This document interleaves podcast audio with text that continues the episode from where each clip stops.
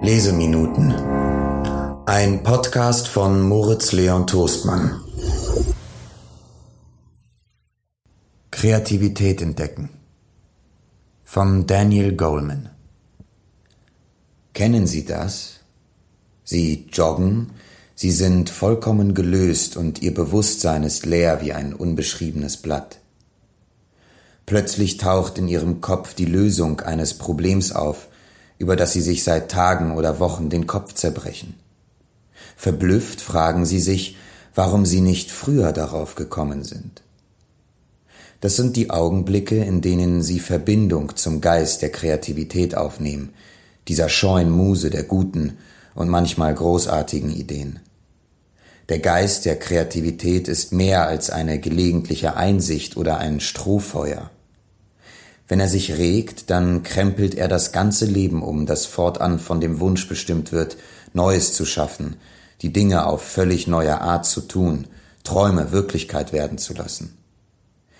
Egal wer sie sind, der Geist der Kreativität kann auch in ihrem Leben heimisch werden.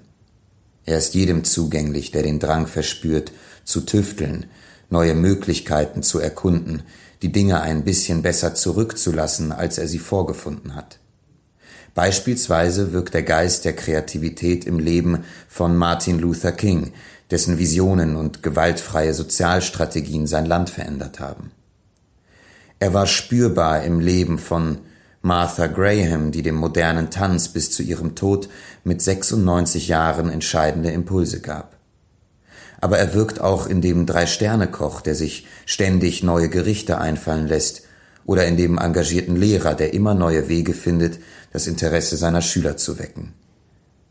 Kreative Augenblicke sind entscheidend für alles, was wir tun, ganz gleich in welchem Lebensbereich. Ob in unseren zwischenmenschlichen Beziehungen, in Familie, Beruf oder Gesellschaft, in diesem Kapitel wollen wir uns mit der Anatomie des kreativen Augenblicks und dem Wesen der Kreativität beschäftigen. Wenn Sie sich für das, was Sie tun, eine neue Methode einfallen lassen und diese Methode klappt, dann ist das ein Ausdruck von Kreativität. Wenn Sie die ausgetretenen Wege verlassen, um ein Problem zu lösen und andere mit ihrem Erfolg beeinflussen, dann gewinnt Ihre Kreativität eine soziale Dimension. In diesem Kapitel werden wir einige Menschen kennenlernen, die über genügend Leidenschaftlichkeit, Ausdauer und Humor verfügen, um den Geist der Kreativität zum Leben zu erwecken. Das sind Jim Collins, der in seiner Lehrtätigkeit an der Graduate School of Business der Stanford University die Erkenntnisse zur Anwendung bringt, die er als einer der waghalsigsten und besten Kletterer der Welt gewinnt. Alexa Kennedy, eine pädiatrische Neurochirurgin, die kreative Methoden entwickelt hat, um ihren kleinen Patienten zuzuhören und von ihnen zu lernen. Paul McCready, der produktive Erfinder, dem die Konstruktion des Gossamer Condor, der ersten durch menschliche Muskelkraft betriebenen Flugmaschine gelungen ist, indem er einige Grundprinzipien des Flugzeugbaus in Frage stellte und Chuck Jones, der legendäre Zeichner von Bugs Bunny, Wile E. Coyote und Daffy Duck, der glaubt, dass die Furcht vor dem Drachen der Angst einen unentbehrlichen Impuls für die Entfaltung der Kreativität liefert. Auf den Seiten dieses Buches werden wir ferner sehen, was Eltern tun können, um die frühen Interessen ihres Kindes zu entdecken und sie so zu fördern, dass daraus eine lebenslange Leidenschaft wird und wie sie die Kreativitätskiller vermeiden können, die die kindliche Fantasie im Keim ersticken.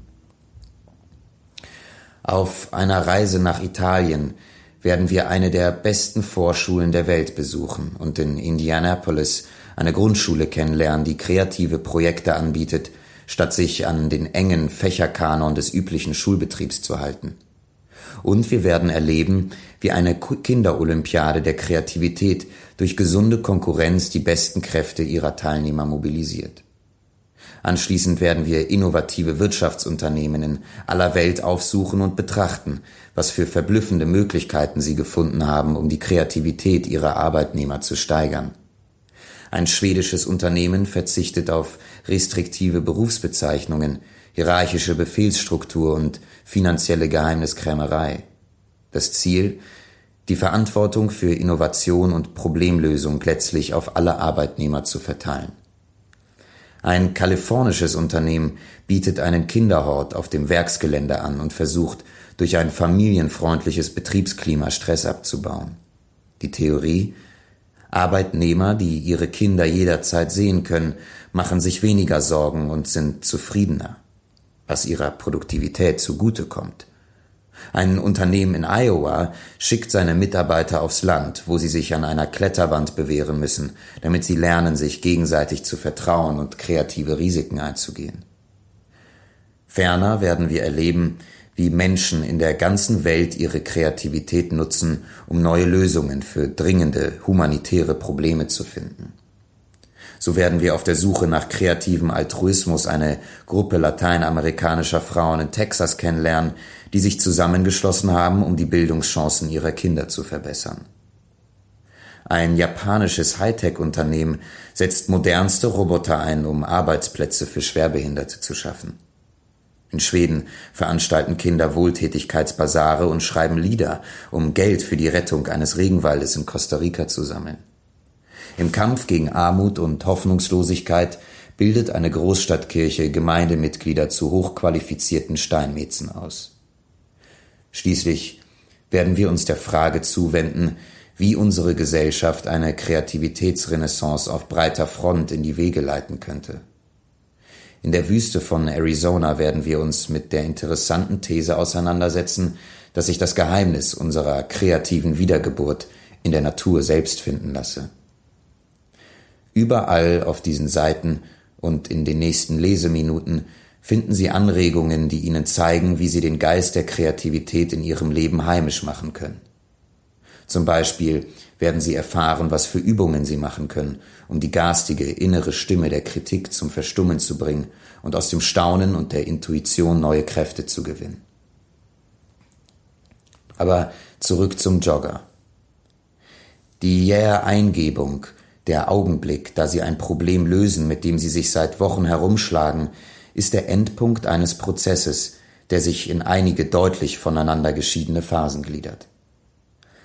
Als im 19. Jahrhundert ein solcher Genieblitz dem französischen Mathematiker Henri Poincaré während eines Urlaubs die Lösung eines schwierigen mathematischen Problems zutrug, über das er sich schon lange den Kopf zerbrach, hat er als erster jene Schrittfolge beschrieben, die heute noch als Grundlage der kreativen Problemlösung gilt.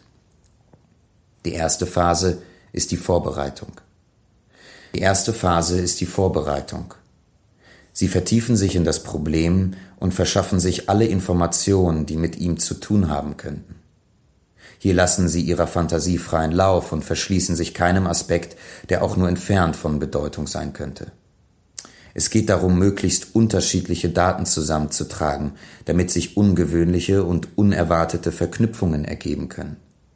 Wichtig ist dabei, dass sie offen sind, dass sie die Fähigkeit haben, unvoreingenommen und aufmerksam zuzuhören.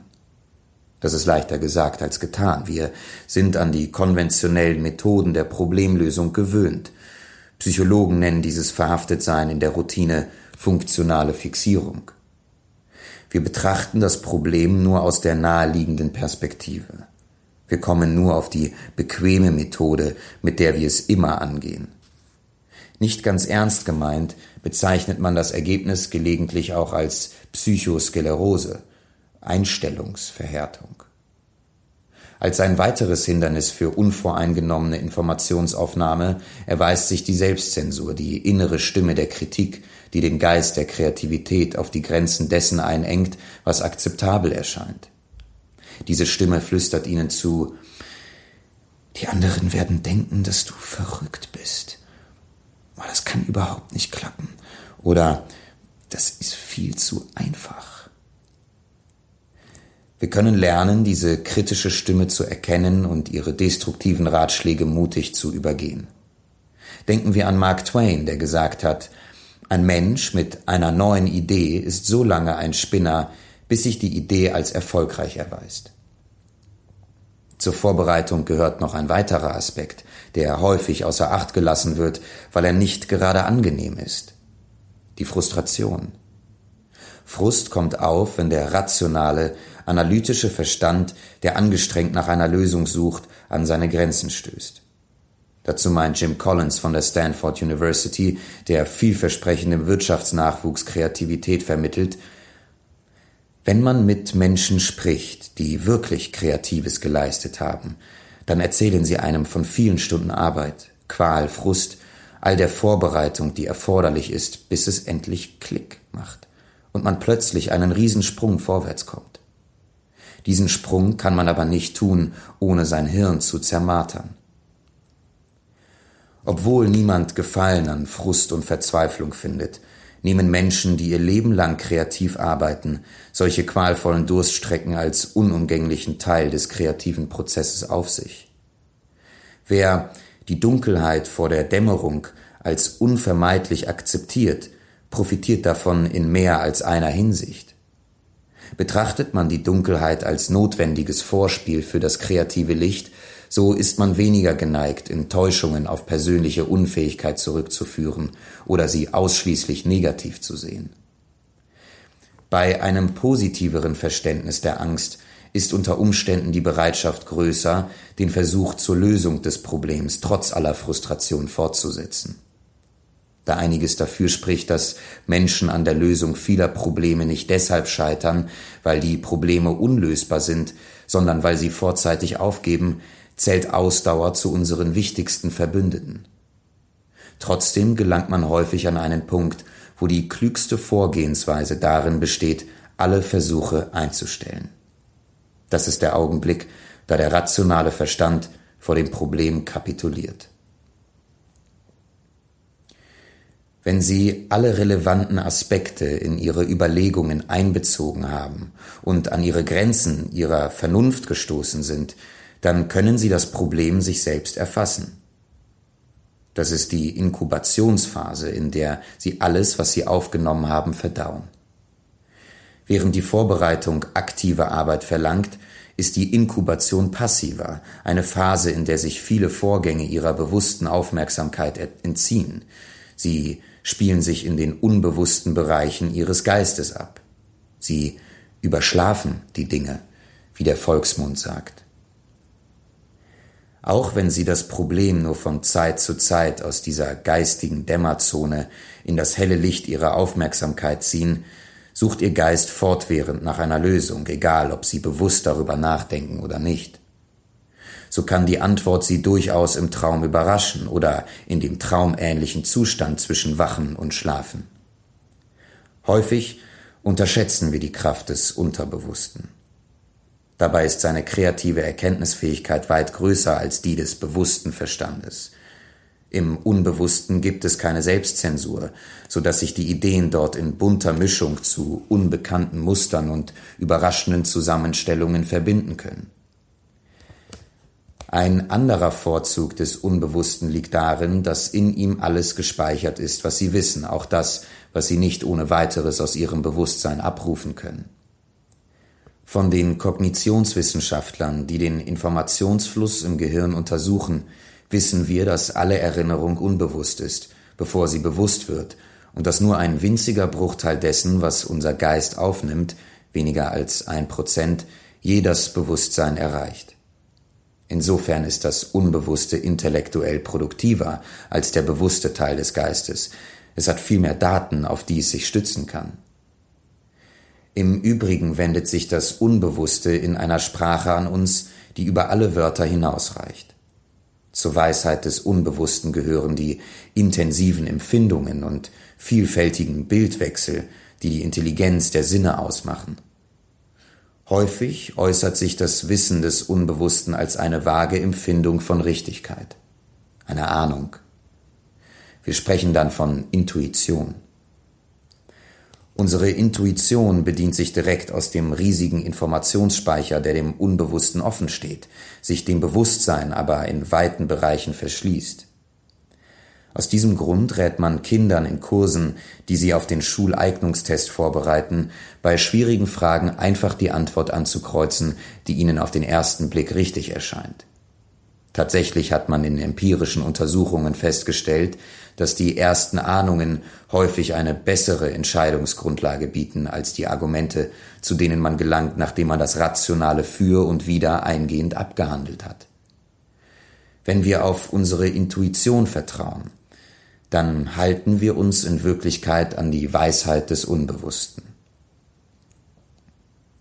Für Erkenntnisse des Unbewussten sind wir empfänglicher, wenn wir dösen und an nichts Besonderes denken. Deshalb sind Tagträume so nützlich bei der Suche nach kreativen Lösungen. Dass es durchaus sinnvoll sein kann, ein Problem beiseite zu schieben, nachdem man sich eine Zeit lang darin vertieft hat, weiß auch Paul McCready zu berichten, ein Erfinder, der seine Kreativität auf manch harte Probe gestellt hat, etwa indem er ein Flugzeug konstruiert hat, das mit menschlicher Muskelkraft betrieben wird. Zunächst einmal müssen Sie sich in Ihren Gegenstand vertiefen und natürlich auch über ein gewisses technisches Wissen verfügen, sagt McCready. Wenn Sie die Sache dann zu interessieren beginnt, fangen Sie Ihren Mußestunden an, darüber nachzudenken.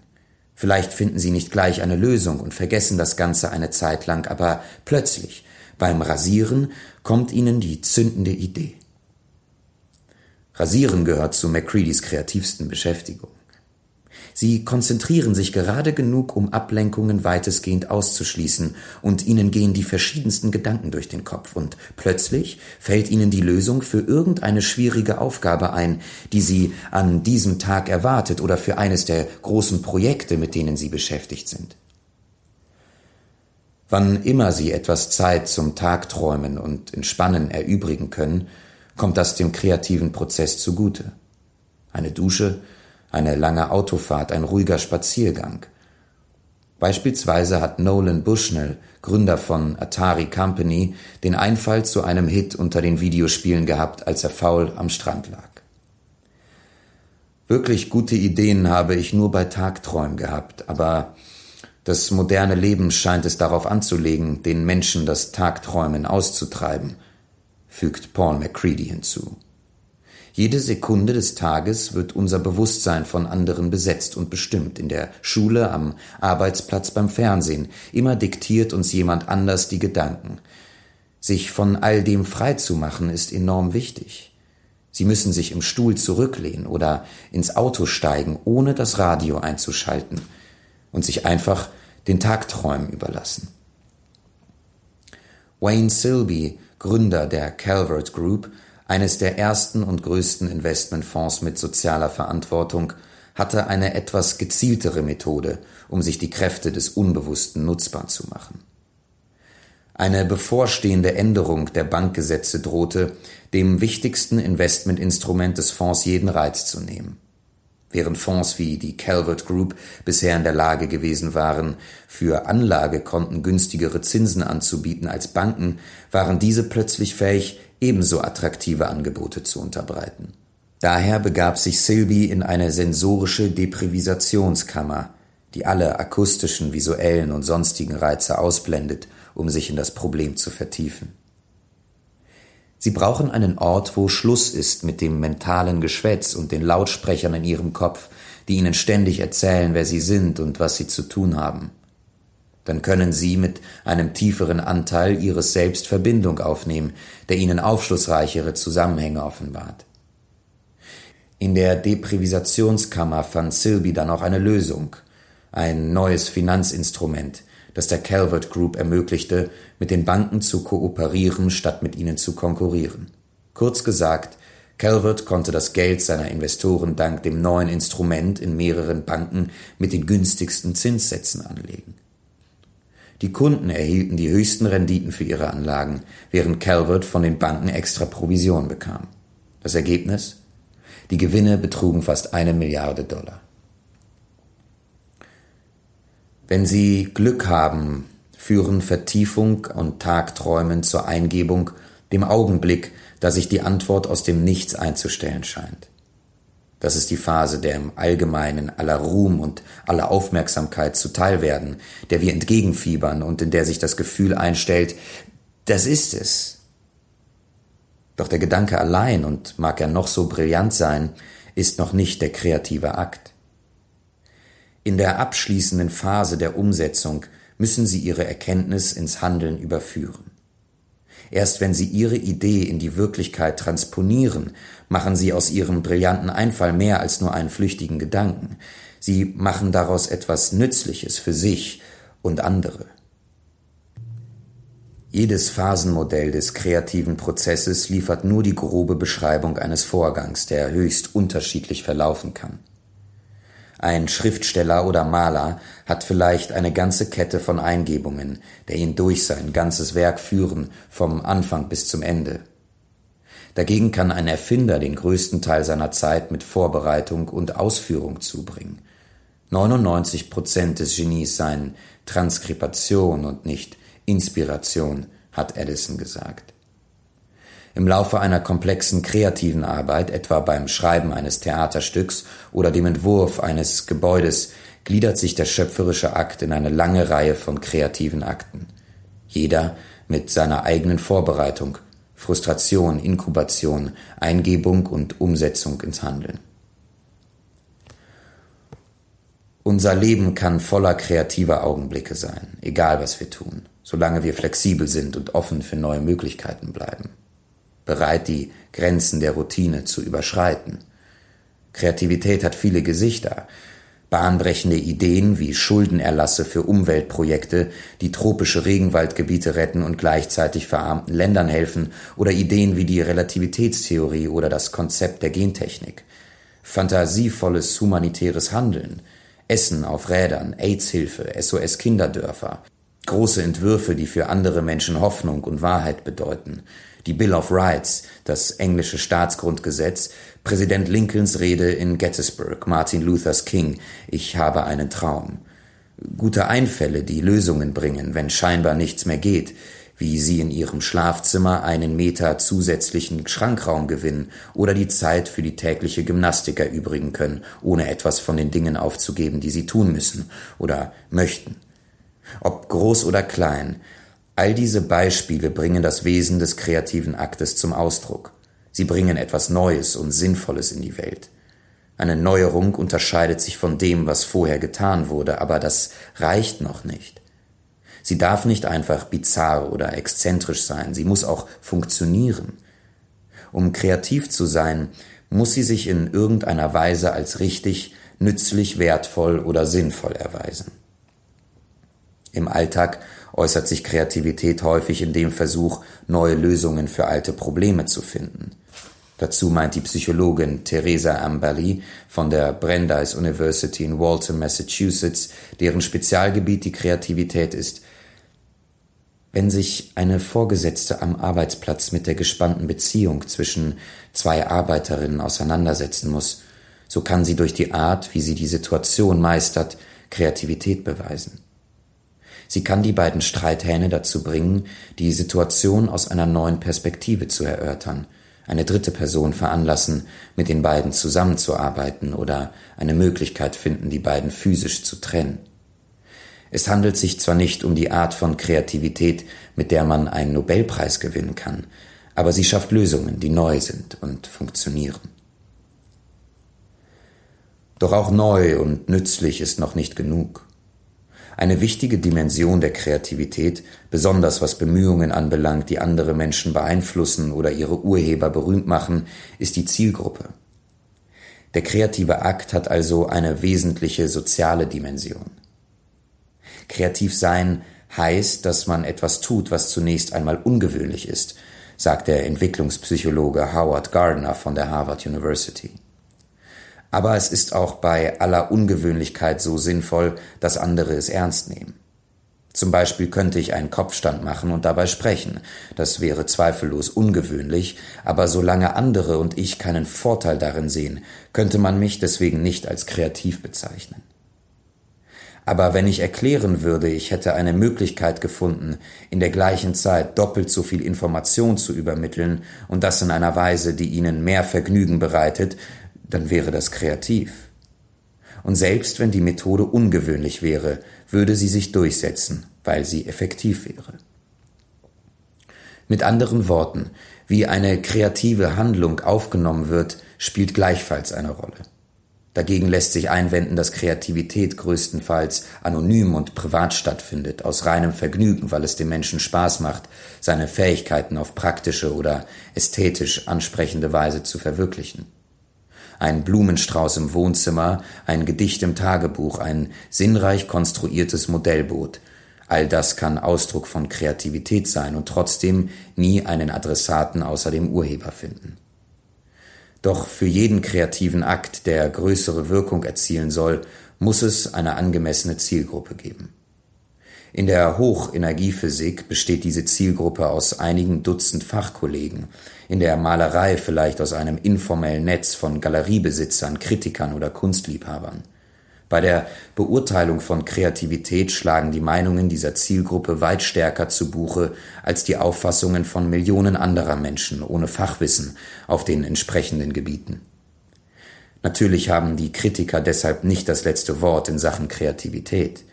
Beispielsweise waren es vielfach maßgebliche Kritiker, die die größten Maler ihrer Zeit verrissen, unter anderem Monet und Van Gogh.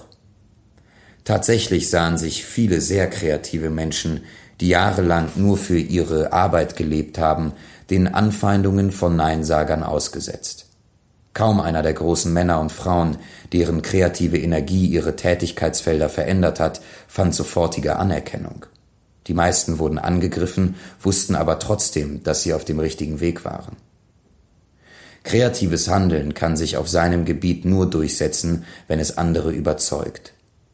Laut Dean Simonton macht diese soziale Dimension deutlich, dass Kreativität und Führerschaft miteinander verwandt sind. Wer sich auf Menschenführung versteht, kann Menschen dazu bringen, ihre Ideen oder ihr Verhalten zu ändern. Ein kreativer Mensch bringt uns dazu, die Welt mit anderen Augen zu sehen. Und Simonton fährt fort, bei Kreativität in der Kunst, etwa in der Dichtung oder Malerei, mag es ein neues Empfinden für die Welt sein, in den Wissenschaften eher ein neues Verständnis der Welt. Aber auf jeden Fall ist Kreativität nicht auf das Individuum beschränkt, sondern muss auf andere übergreifen. Kreativität ist ein soziales Ereignis, kein psychologisches. Sie lässt sich nicht in der Schublade verschließen, sondern findet in der Interaktion mit anderen statt. In der Regel ist das soziale Umfeld, in dem sich Kreativität entfaltet, unser Spezialgebiet. Dazu Howard Gardner. Ein Mensch ist nicht kreativ im Allgemeinen. Man kann nicht sagen, jemand ist kreativ, sondern es muss heißen, er ist kreativ in X, egal ob als Schriftsteller, Lehrer, Läufer oder Organisator. Menschen sind kreativ auf irgendeinem Gebiet. Kreativität ist keine Allround-Fähigkeit, die sich für jede Beschäftigung nutzen lässt. Gardner sagt, Kreativität ist nicht eine Art Flüssigkeit, die sich in alle Richtungen verströmen kann. Das intellektuelle Leben ist in verschiedene Bereiche unterteilt, die ich Intelligenzen nenne, zum Beispiel Mathematik, Sprache oder Musik. Jemand kann ausgesprochen originell und fantasievoll, ja ein radikaler Neuerer auf einem dieser Gebiete sein, ohne sich auf anderen als besonders kreativ zu erweisen. Für Gardner ist der kreative Mensch deshalb jemand, der regelmäßig mit Problemlösungen aufwartet oder neue Lösungen entwickelt, die auf einem bestimmten Gebiet sehr geschätzt werden. Damit definiert Gardner Kreativität anders als die meisten psychologischen Lehrbücher. Dort wird Kreativität als eine eher globale Begabung beschrieben, die sich nach landläufiger Vorstellung durch ein paar simple Tests ermitteln lässt. Dieser traditionelle Kreativitätsbegriff sei, so Gardner, völlig sinnlos.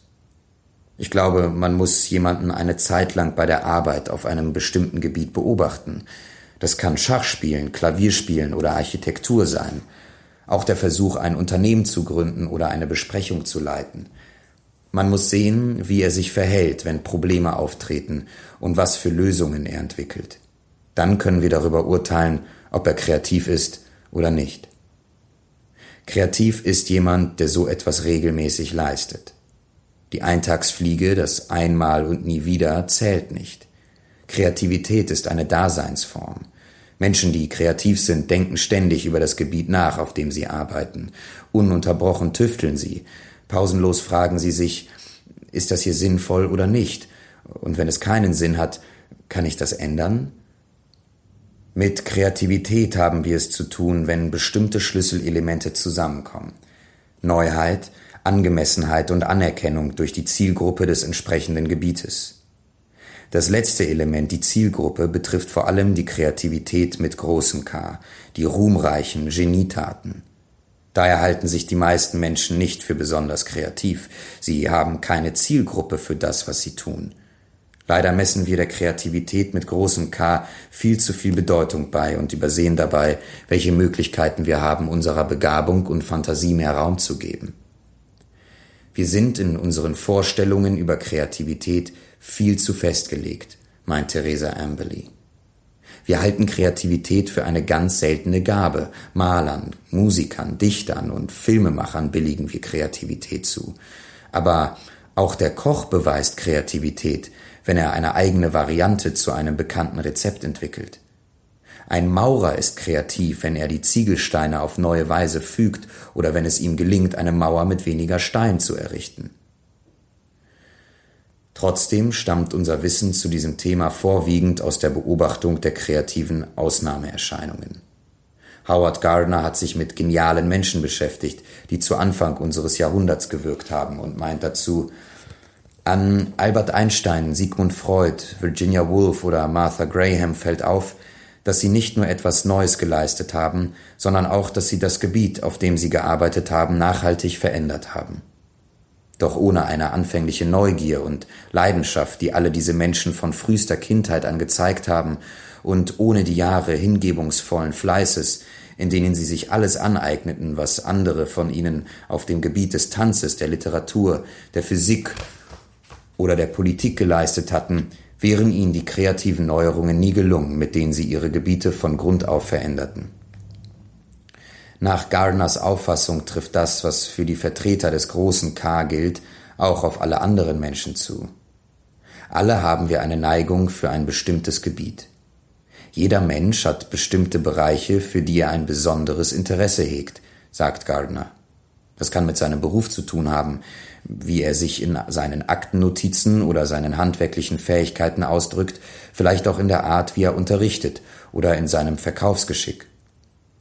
Nach einiger Zeit bringen sie es in ihrem Beruf zu einer gewissen Vollkommenheit. Sie können sich mit den Besten aus ihrem unmittelbaren Umfeld messen. Damit geben sich viele Menschen zufrieden, aber dieses Niveau beruflicher Leistung würde ich noch nicht als Kreativität bezeichnen. Anderen genügt es nicht, auf einem Gebiet einfach gut zu sein. Sie haben das Bedürfnis, kreativ zu sein. Routine befriedigt nicht, erläutert Gardner. Daher stellen sie sich ständig kleine Aufgaben, etwa dass sie ein Gericht anders zubereiten, als es bisher getan wurde, oder sie beschließen, ihren Garten in diesem Jahr auf neue Art zu bepflanzen. Wenn sie Lehrer sind, sagen sie sich vielleicht, ich habe es satt, die Zeugnisse jedes Jahr auf die gleiche Art zu schreiben. Dieses Jahr kriegen meine Schüler sie früher, damit ich ihre Stellungnahmen berücksichtigen kann. Nichts davon wird ihrem Namen in Lexika verewigen. Sie werden wohl kaum dauerhafte Veränderungen auf dem Gebiet der Gärtnerei, des Kochens oder des Unterrichts bewirken. Aber sie haben Routine und Konvention hinter sich gelassen und aus ihrer Arbeit ein Vergnügen gezogen, das durchaus mit dem der kreativen Menschen aus der Groß-K-Kategorie zu vergleichen ist. Der Alltag ist ein wichtiger Schauplatz von Innovation und Problemlösung. Das größte, aber auch verkannteste Anwendungsfeld für den Geist der Kreativität. Wie Freud sagte, sind die beiden Merkmale eines gesunden Lebens die Fähigkeit zu lieben und zu arbeiten. In beiden Fällen ist Fantasie erforderlich. Kreativ sein ist wie Eintopf kochen, sagt Theresa Amberley. Gleich einem guten Eintopf hat die Kreativität drei entscheidende Zutaten. Eine wesentliche Zutat, wie das Gemüse oder das Fleisch im Eintopf, ist das Fachwissen, das Handwerk. Das Handwerk ist die Summe jener Fertigkeiten, dank deren wir ein Gebiet beherrschen. Wer über das Handwerk verfügt, weiß, wie man Noten setzt, wie man das Grafikprogramm eines Computers benutzt oder wie man wissenschaftliche Experimente durchführt. Niemand wird Kreatives in der Kernphysik leisten, meint Amberley, wenn er nicht etwas, wahrscheinlich eine ganze Menge, über Kernphysik weiß. Ebenso wenig wird ein Maler kreativ sein, bevor er über die technischen Fertigkeiten der Radierung oder Ölmalerei verfügt. Am Anfang der Kreativität steht das Handwerk, das Fachwissen. Viele Menschen haben irgendeine Begabung. Talent ist die natürliche Anlage, Großes auf einem bestimmten Gebiet zu leisten, erläutert Amberley. Beispielsweise ist es höchst unwahrscheinlich, dass jedes Kind, selbst wenn wir die musikalische Ausbildung voraussetzen, die Mozart erhalten hat, am Ende Mozarts Werke hervorgebracht hätte. Von Anfang an muss Mozart etwas gehabt haben, was ihm erleichterte, Musik zu hören, sie zu verstehen und sie in solcher Fülle, so vollkommen und in so frühen Jahren hervorzubringen. Doch ohne eine angemessene handwerkliche Ausbildung wird auch das vielversprechendste Talent scheitern und bei ausreichender Schulung der technischen Fertigkeiten kann selbst eine mittelmäßige Begabung ein beträchtliches Maß an Kreativität zeigen.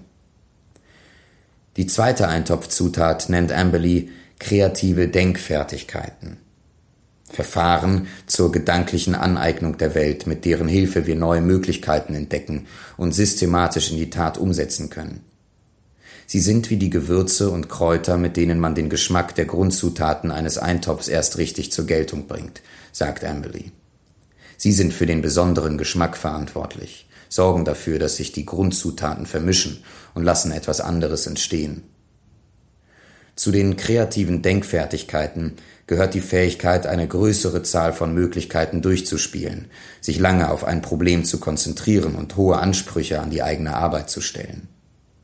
Außerdem muss man in der Lage sein, fährt Amberley fort, die Dinge aus einer ganz neuen Perspektive zu betrachten, zum Beispiel das Ungewohnte als das Übliche und das Übliche als das Ungewohnte zu sehen.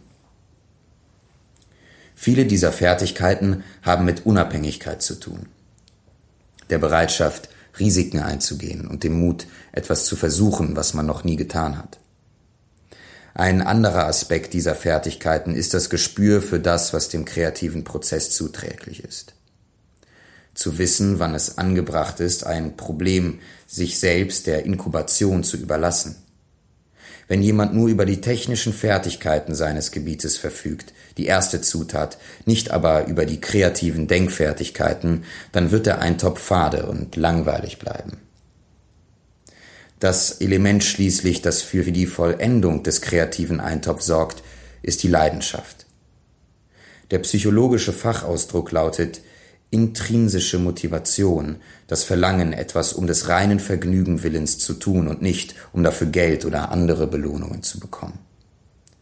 Die gegenteilige Form der Motivation, die extrinsische, veranlasst uns etwas zu tun, nicht weil wir es wollen, sondern weil wir es sollen um eine Belohnung zu bekommen, um jemandem zu gefallen, um bei einer Bewertung gut abzuschneiden. Der unverwechselbare Geschmack des Kreativitätseintopfes entsteht, wenn Menschen durch das reine Vergnügen an dem, was sie tun, motiviert sind. Annably berichtet, man habe einen Nobelpreisträger gefragt, was denn den kreativen vom nicht kreativen Wissenschaftler unterscheide. Dass er seine Arbeit gern tue, antwortete der Nobelpreisträger. Am erfolgreichsten und einflussreichsten sind nicht immer die begabtesten Wissenschaftler, sondern oft diejenigen, deren Neugier am größten ist. Bis zu einem gewissen Grade kann Leidenschaft den Mangel an ursprünglicher Begabung wettmachen. Leidenschaft ist das Feuer unter dem Suppentopf, sagt Emily. Sie heizt alles auf, vermischt die Aromen und lässt aus Gewürzen und Grundzutaten ein köstliches Gericht entstehen.